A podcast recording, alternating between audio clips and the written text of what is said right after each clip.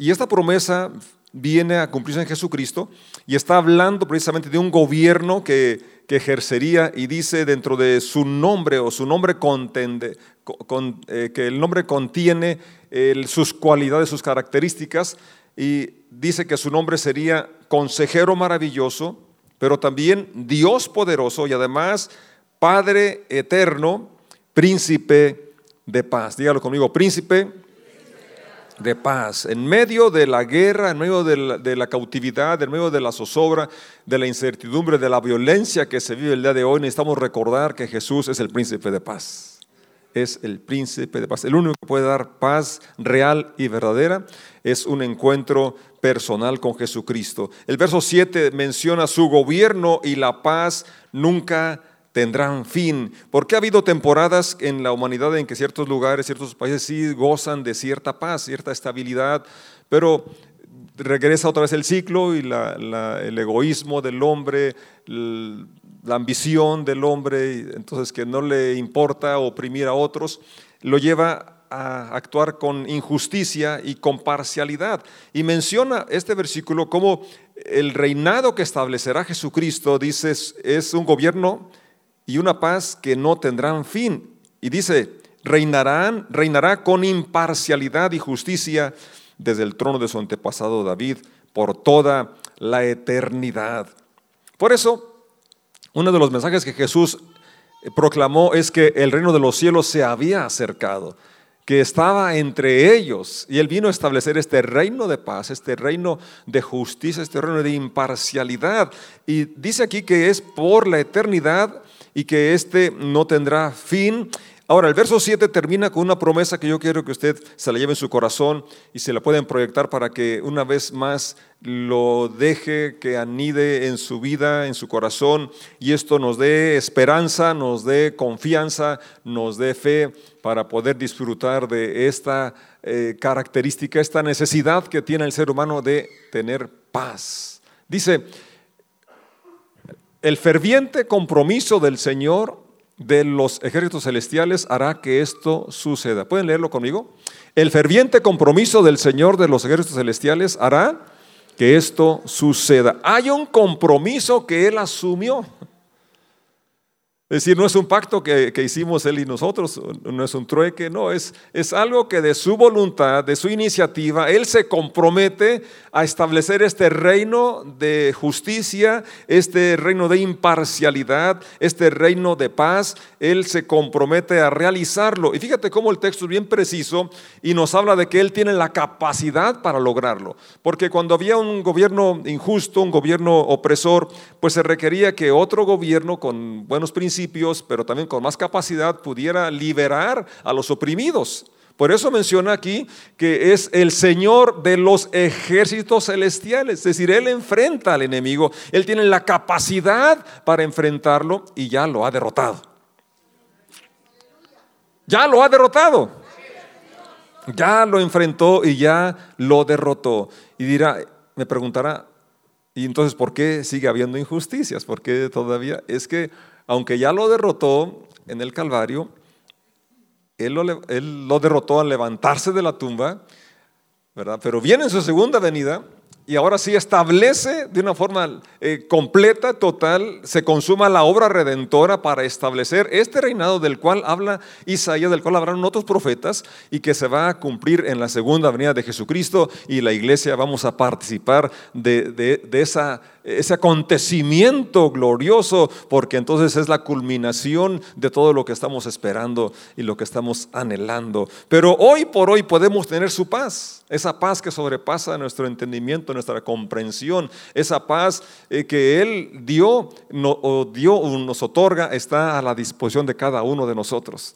Pero yo quisiera que usted tuviera en su mente, en su corazón, esta declaración que es el él tiene un compromiso de que esto se realice, de que esto se lleve a cabo y que Él tiene la capacidad para realizarlo. Es el Señor de los ejércitos celestiales. Este pasaje que, estamos leyendo, se los quiero leer en la nueva Biblia viva, viva, dice así, porque nos ha nacido un niño, se nos ha dado un hijo, y Él tendrá el gobierno sobre su hombro.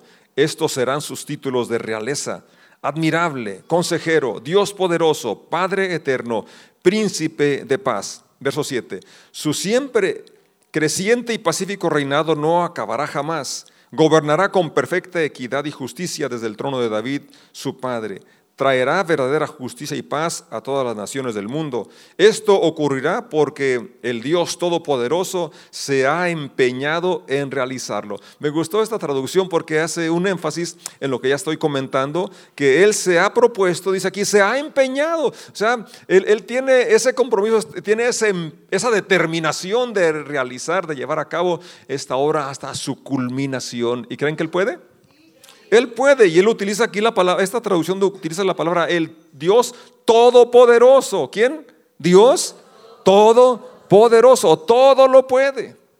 Él es el que ha prometido esto y Él lo va a realizar. El verso 7 dice en esta versión, su siempre creciente y pacífico reinado. Su reino se está extendiendo desde que Él empezó a proclamarlo, se sigue extendiendo hasta llegar al último rincón de la tierra y llegó a este rincón de San Francisco.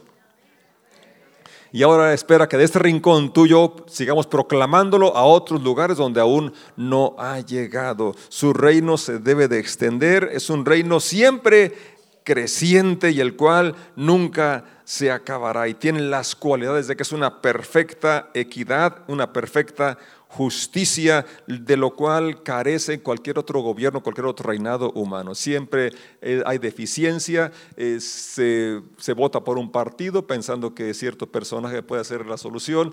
No, no, no tenga la esperanza en ningún gobernante, en ningún partido. El único que es un, rey justo e imparcial es, nuestro Señor, nuestro, es el príncipe de paz, es Jesús, nuestro Señor. ¿Y por qué no le damos un aplauso a Él?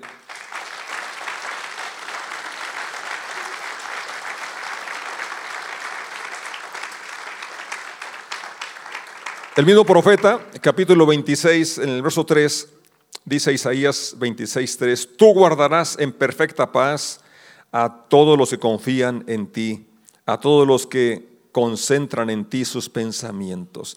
Una vez que tú ves en Jesús el príncipe de paz, una vez que tú ves en él el, el Dios poderoso, el Padre eterno, el consejero maravilloso, y que es el que puede gobernar y, reinará con imparcialidad. Entonces puedes depositar tu confianza en Él.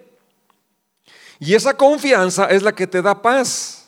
Esa dependencia de su capacidad, esa, esa dependencia en, en su presencia que está en ti es lo que te puede traer paz en medio de la tormenta, en medio de la adversidad, en medio de tanta violencia que se vive en nuestro país y en el mundo entero. Podemos tener paz si es que estamos reconociendo su señorío sobre nuestras vidas.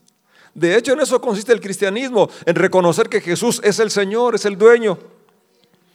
Y cuando entendemos que estamos en su reino, entonces todo cobra sentido o al menos nos trae Paz en medio de las situaciones difíciles que se enfrenta, que han enfrentado todos los creyentes en todos los tiempos. ¿Sí? En medio de, la oposición, por ejemplo, aquellos tres jóvenes que fueron, eh, eh, quisieron forzarlos a adorar a aquel ídolo, allá el rey eh, Nabucodonosor en Babilonia, ellos pudieron tener paz en medio de la amenaza y algo real. Es más, fueron arrojados al horno. Pero con esa confianza, esa seguridad dijeron, no, no, no, nos preocupamos por contestarte ni esperes que nos vayamos a postrar ante esa imagen. Al Dios al que le servimos puede librarnos. ¿Podía o no podía? Sí. Pero lo que viene es lo importante y es lo que te invito a que tú y yo tengamos la confianza. Él y declararon, y si no nos libra, como quiera nos mantendremos fieles. ¿Sí? Si en medio de la inseguridad y de la violencia que se vive, confiamos en que Dios nos va a proteger. Y si llegamos a morir, pues morimos confiados en que entramos a su presencia. Porque hay tiempo de nacer y tiempo de morir. ¿Sí? Y él, dijo, Pablo, yo quisiera morir y estar presente con Cristo, lo cual es mucho mejor. Por eso es que tenemos paz en medio de la adversidad, en medio de los problemas y en medio de la inseguridad.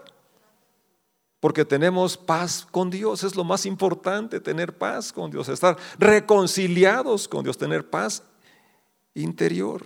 Y dice Isaías en el versículo que estoy leyendo, es el capítulo 26, verso 3, tú guardarás en perfecta paz. O sea, Dios tiene ese compromiso, Él es el rey de paz, el príncipe de paz, y Él va a hacerlo, pero es en aquellos que confiamos en quién es Él. Ya lo leímos, lo voy a repetir, Él es consejero maravilloso, Él es Dios poderoso, Él es Padre eterno, Él es príncipe de paz. Yo puedo confiar en Él. Entonces, eh, eh, Él, va, él me guarda en una paz perfecta, no una paz a medias, una paz incompleta, sino una paz perfecta. Ahora, dice el verso que estoy leyendo, a todos los que confían en ti. ¿A quiénes? Los que qué? Y fíjate cómo dice aquí, a todos los que concentran en ti sus pensamientos. Esa confianza que tenemos en Él se va a mirar, se va a traducir en concentrar nuestros pensamientos en Él. Yo te invito a que analices en qué estabas pensando ayer, hoy en la mañana, en qué, es lo que, en qué te concentras. Y ahí está un, punto bien interesante, ¿verdad? Porque los pensamientos vienen y van, pero tú te concentras en algo. Es decir, lo que persiste es porque tú lo permites. Alguien dijo con mucha sabiduría, eh, yo, yo, no puedo evitar que los pájaros vuelen sobre mí. Pasan parvadas de tordos cuando andamos ahí en el sorgo. Y aún en el campo, aún aquí pasan miles de, pájaros. Pero si uno se para y quiere hacer un nido ahí, pues tú tienes la capacidad de espantártelo. Tienes dos manos para hacerlo, ¿verdad que sí? Y si no tuvieras ninguna, puedes mover la cabeza a todos lados. Y no permitir que se anide ahí. Eso es lo que tenemos que hacer con los pensamientos negativos, pensamientos de, temor, pensamientos de frustración, de desaliento, de desánimo. Porque el temor es una trampa, el temor pone un lazo para el hombre. Entonces la paz viene cuando tú decides concentrar tus pensamientos en quién? En el príncipe de paz, en el consejero maravilloso, en el Dios poderoso, en el Padre eterno. El verso 4 continúa, confíen siempre en el Señor, no solo cuando todo está tranquilo, aun cuando las cosas parecen que están fuera de nuestro control. Ahí necesitamos confíen siempre en el Señor es el consejo. ¿Por qué? Porque el Señor Dios es la roca eterna. Vana es la ayuda del hombre, dijo el salmista. Estos confían en carros, aquellos en caballos, pero nosotros del nombre del Señor tendremos memoria. Y el nombre del Señor es Príncipe de Paz, Padre Eterno, Dios poderoso, consejero maravilloso. No confiemos en la ayuda del hombre porque la ayuda del hombre es vana. Es más, el profeta fue más allá y dijo, maldito el hombre que confía en el hombre. Si estás confiando en tus guardias de seguridad, si confías en los guaruras, si confías en las rejas, confías en, otra cosa, pues no podemos confiar en eso. No es que no hay que tener da su buen candado, su buena chapa, sus buenas rejas, no, sí, y cámaras de vigilancia. Está bien todo eso. Pero dijo, el salmista también, si el Señor no cuida la ciudad, por demás está la guardia. Si el Señor no construye, por demás trabajan los albañiles. Entonces sí, hay que hacer nuestra parte, pero la parte esencial, la fundamental, de la que, cual emana o la que trae paz a nosotros, no son los guardias, no es la reja, no es la protección, es la presencia del Todopoderoso.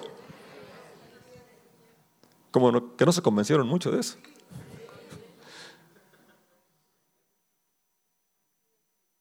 Pero es la realidad. Y la palabra es viva y es eficaz. Confíen siempre en el Señor. La maldad se multiplica, la violencia se ve. Está muy cerca todas las situaciones de, de, robo y asaltos y demás, pero aquí está diciendo la palabra, confíen siempre en el Señor. Y dice, ¿por qué? Porque el Señor Dios es la roca eterna, es el refugio, es el ancla, es lo que da seguridad a nuestras vidas. Él es la roca eterna. Verso 8 del mismo capítulo 26 de Isaías. Señor, mostramos nuestra confianza en ti.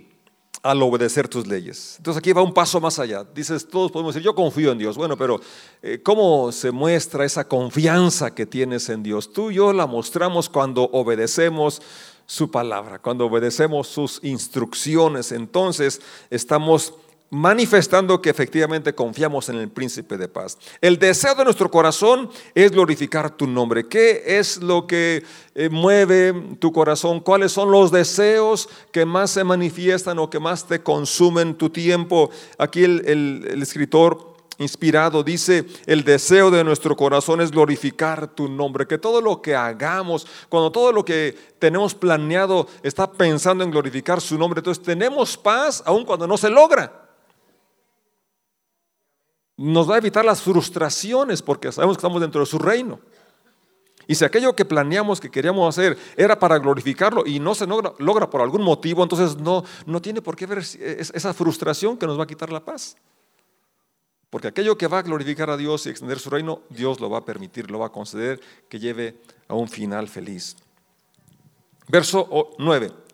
Fíjate cómo los que tienen paz, para que esa paz sea perdurable, para que esa paz sea una realidad, primero, como ya miramos, eh, debemos de poner nuestra confianza en Dios y esa confianza se va a manifestar o se va a traducir en obediencia. La obediencia es la manifestación de que tenemos confianza en Dios. Cuando hablamos hace unos días de la generosidad, estábamos considerando cómo ofrendar, dar el diezmo es una manifestación de la confianza que tenemos en la provisión de Dios, una manifestación de nuestra gratitud. Verso 9, te busco por la noche, en la mañana te busco de todo corazón, pues solo cuando tú vengas a juzgar a tierra la gente aprenderá lo correcto.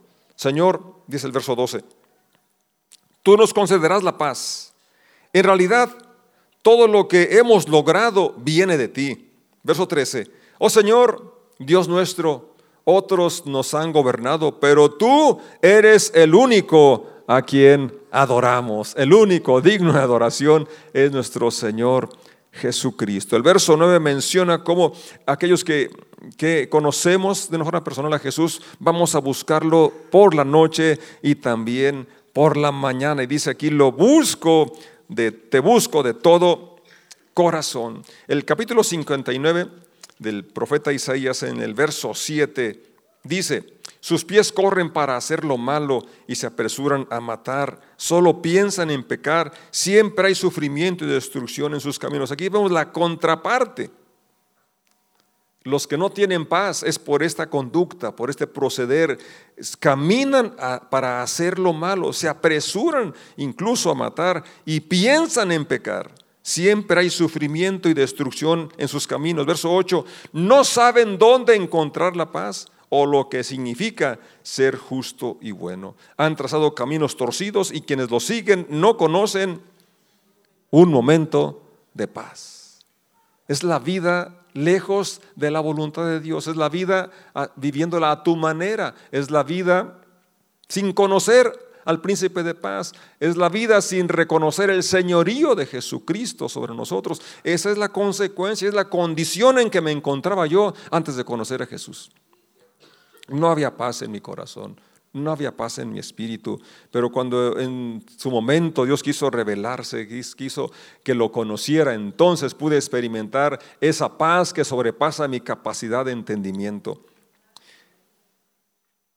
Leamos las palabras de Jesús en el capítulo 14 de Juan, Evangelio de Juan capítulo 14, verso 27. Les dejo un regalo antes de irse, ¿verdad? Y, qué mejor regalo que el que Él te otorga este día. Y dice, paz en la mente y en el corazón. Es el mejor regalo que puedes recibir. Paz en tu mente y en tu corazón. Y la paz que yo doy es un regalo que el mundo no puede dar.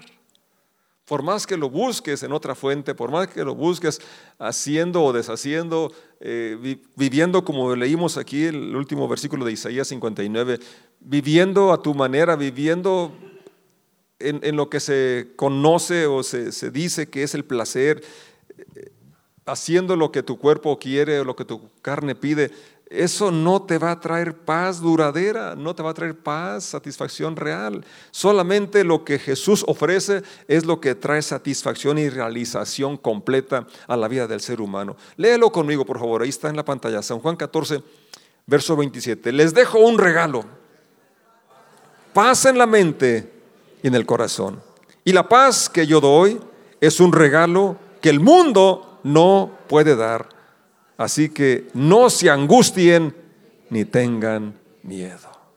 No se angustien ni tengan miedo. Situaciones difíciles que podrá, estar atravesando, que quizás ya se llegó la renta, quizás ya se llegó el pago del coche, ya quizás te van a embargar. Situaciones eh, que vivimos diariamente en el campo, que si va a helar, que si se va a helar el cultivo, que si hay un incendio se quema la cosecha. Todos atravesamos situaciones que pueden angustiarnos, pueden traer temor, falta de empleo, o que no me pagan lo que me deben. ¿De dónde saco para tanto aguinaldo para los empleados? Y otro que me demandó por el retiro. Y situaciones que todos enfrentamos. La promesa es, no se angustien, ni tengan miedo. Porque hay un regalo para ti.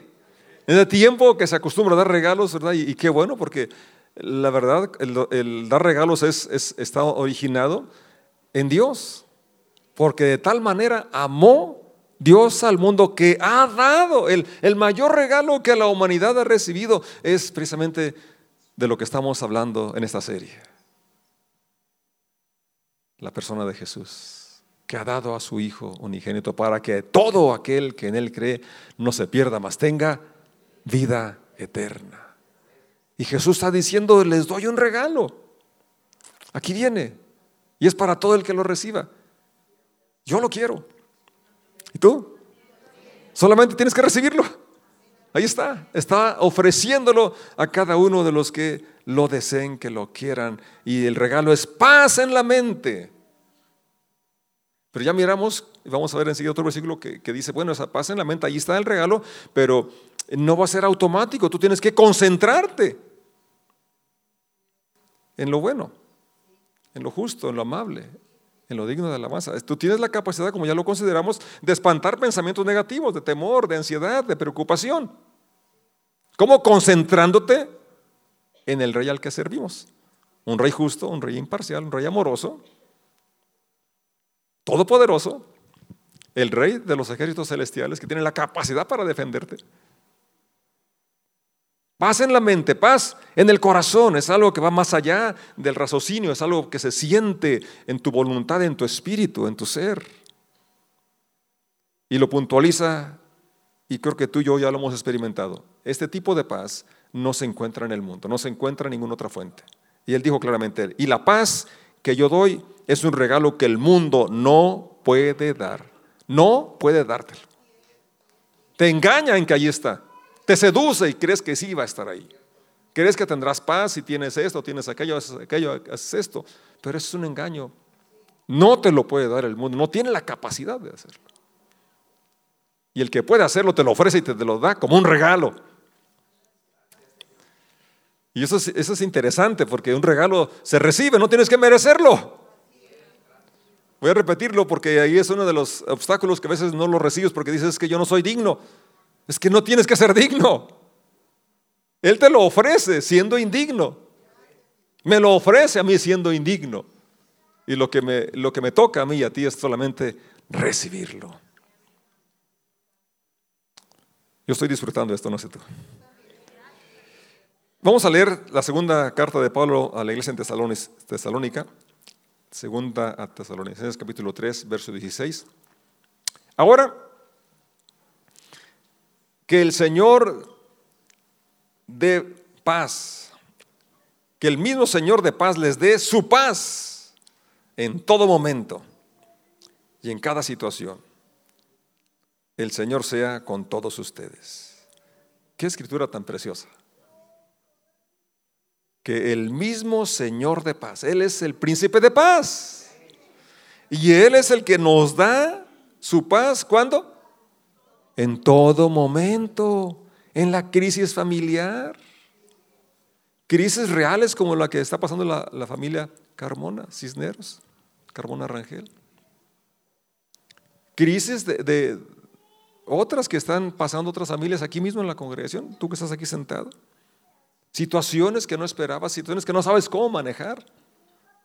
Si podemos concentrarnos en nuestro príncipe, que Él nos va a dar sabiduría, cómo actuar, cómo accionar ante esa circunstancia, eso va a darnos tranquilidad, va a darnos paz, va a darnos dirección les dé su paz en todo momento y en cada situación. Esto está poderoso. Quisiera que lo leyéramos junto. Ahora, que el mismo Señor de paz les dé su paz en todo momento y en toda en cada situación. El Señor sea con todos ustedes. ¿Puedes creerlo? ¿Puedes abrazarlo? Y no me digas, pastor, usted no conoce esa situación. Quizás sí, porque a lo mejor la viví. Porque enfrento la vida igual que tú, con dificultades, con limitaciones. Digo, Pablo, problemas internos y problemas externos. Y cuando me concentro en los problemas, pues es, es, triste, es desesperante, es, es frustrante. Pero cuando volteo mis ojos otra vez al príncipe de paz, Él me da nuevo ánimo, nuevo aliento.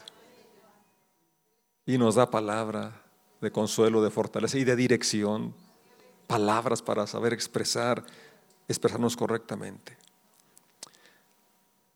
En hebreo la palabra paz es shalom y quiero leerles lo que significa porque está muy interesante.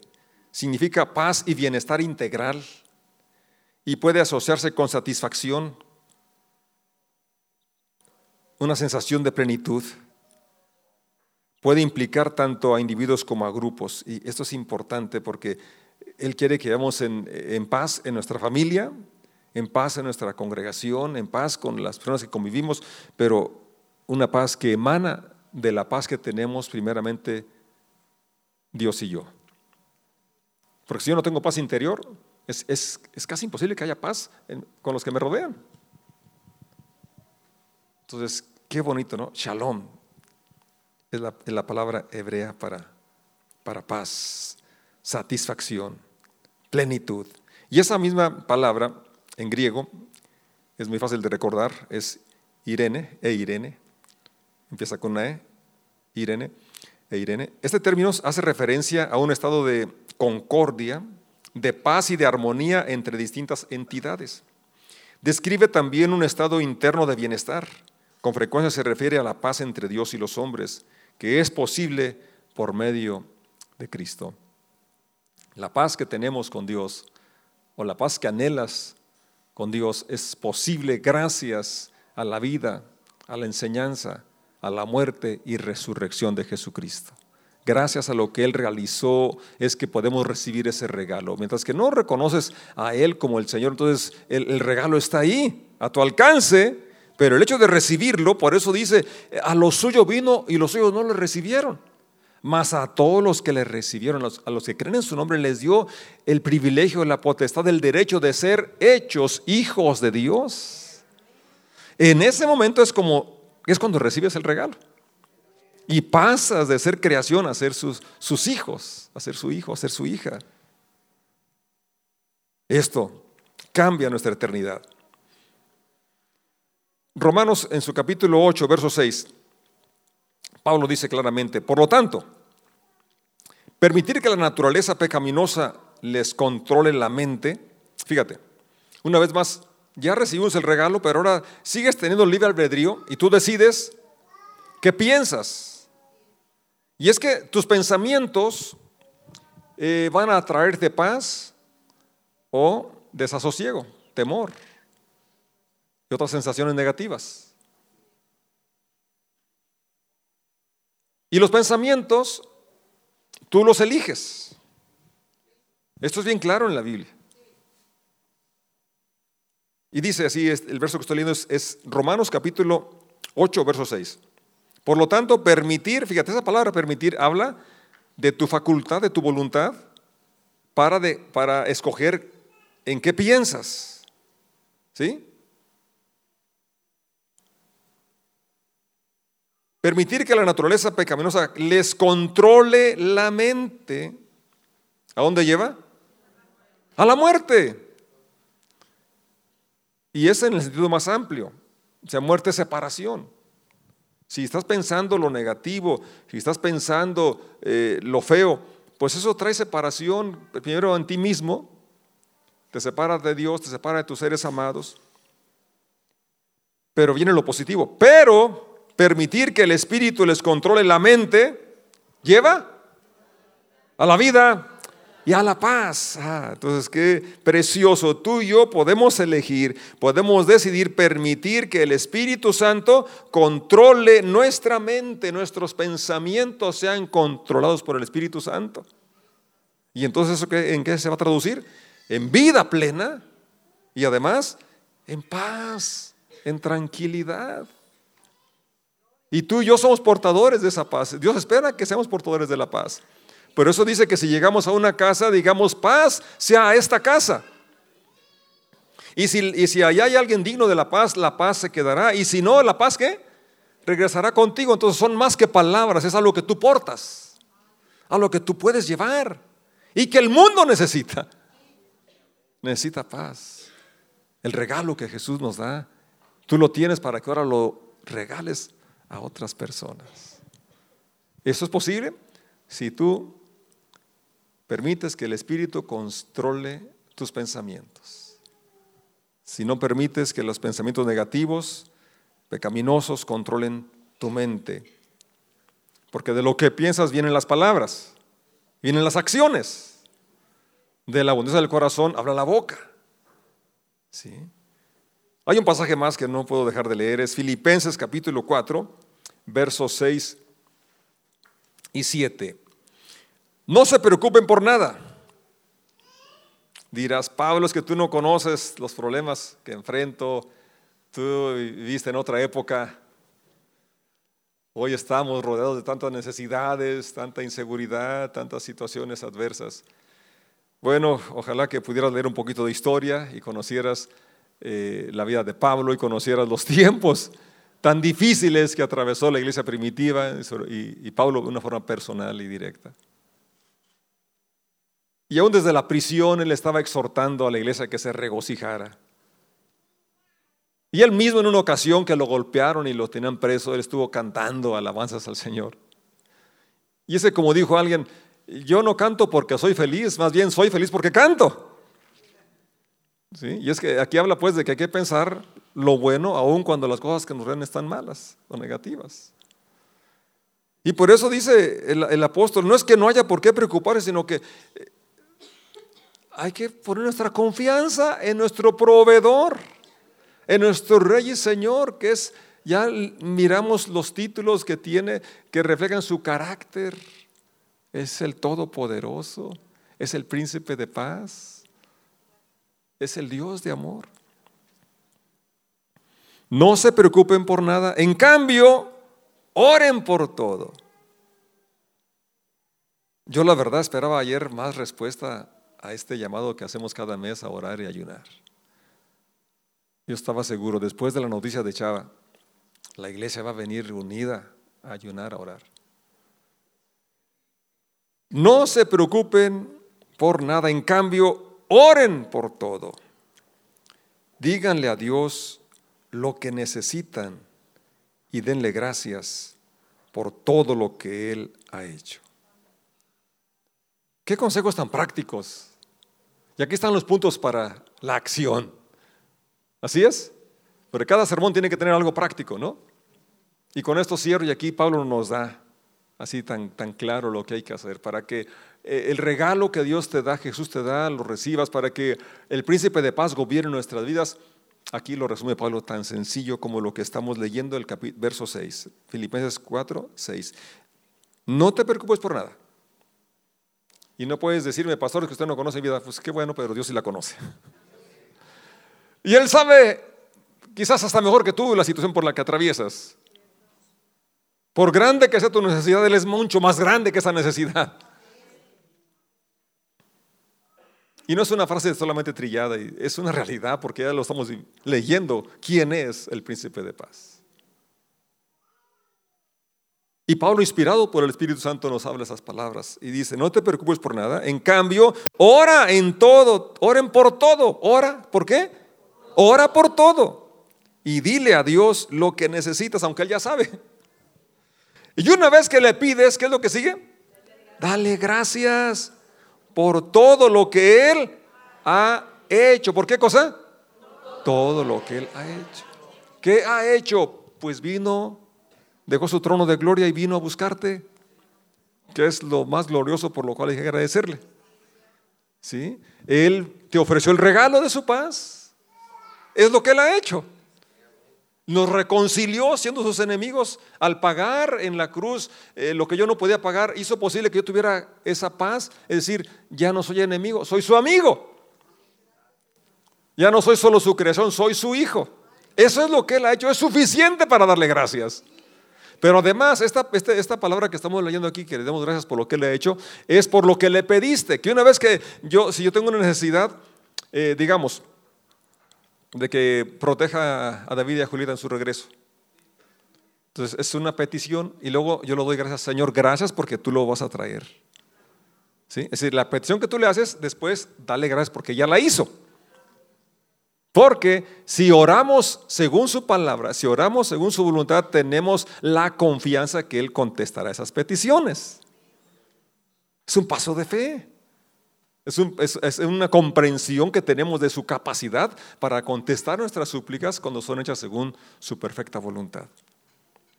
Así que, verso 7, entonces, una vez que tú y yo dejamos la preocupación, y en lugar de preocuparnos, se las contamos a Dios aquellas cosas que nos preocupan y luego le damos gracias porque Él está trabajando en ese problema. ¿Qué sucede? Verso 7. Así y solo así experimentarás, ¿qué cosa? ¿Qué cosa? La paz de Dios, la paz que es única porque no es que el mundo la da. La paz que es un regalo que Él nos otorga. Que supera todo lo que podemos entender, esa paz, la gente dice, este como que no está bien, pues, semejantes problemotas que tiene, y míralo, puede cantar, refleja paz en su rostro. ¿Cómo le hace? Pues tú y yo tenemos que contarles cómo le hacemos. Así es. Dejamos nuestra ansiedad sobre Él porque sabemos que Él tiene cuidado de nosotros. Confiamos en que Él tiene la capacidad para protegernos que Él venció la muerte, que Él se levantó de la tumba, que Él vive hoy y vive en mi corazón, que Él es el príncipe de paz. Y la paz de Dios cuidará su corazón y su mente mientras vivan en Cristo Jesús. ¿Lo crees? Ponte de pie y damos a darle gracias. Recuerda, Pablo te da los pasos a seguir. Tenemos al príncipe de paz. Isaías lo profetizó. Lo que la humanidad anhelaba ese, era ese nacimiento desde que se prometió allá en la caída que de la mujer nacería quien le daría en la cabeza a Satanás, pisaría su cabeza. Había esa expectativa, esa esperanza de que un día nacería quien podría traer de nuevo la paz, la armonía, traer la justicia. Es un anhelo de todo ser humano. Y que ahora está a nuestro alcance de entrar a ese reino de paz. Y Pablo lo concluye, lo resume tan, una, una forma tan fácil de que tú y yo lo recordemos. No se preocupen por nada. Y para que esto suceda, entonces ora. Yo antes tenía algunas noches de insomnio, ahora tengo noches de intercesión. Qué bonito, ¿no? Que puedes aprovechar el tiempo en lugar de estar dando vueltas ahí en la, en la cama y contar las ovejas. Bueno, yo sí las cuento. Me falta una, me falta otra. Entonces aprovecha el tiempo. Entonces también tú cuenta ovejas, pero cuenta esas ovejas. Ora por todo. Aprovecha el tiempo. Pon tu carga en el Señor. Cuéntale tus necesidades y dale gracias porque Él tiene cuidado de ti.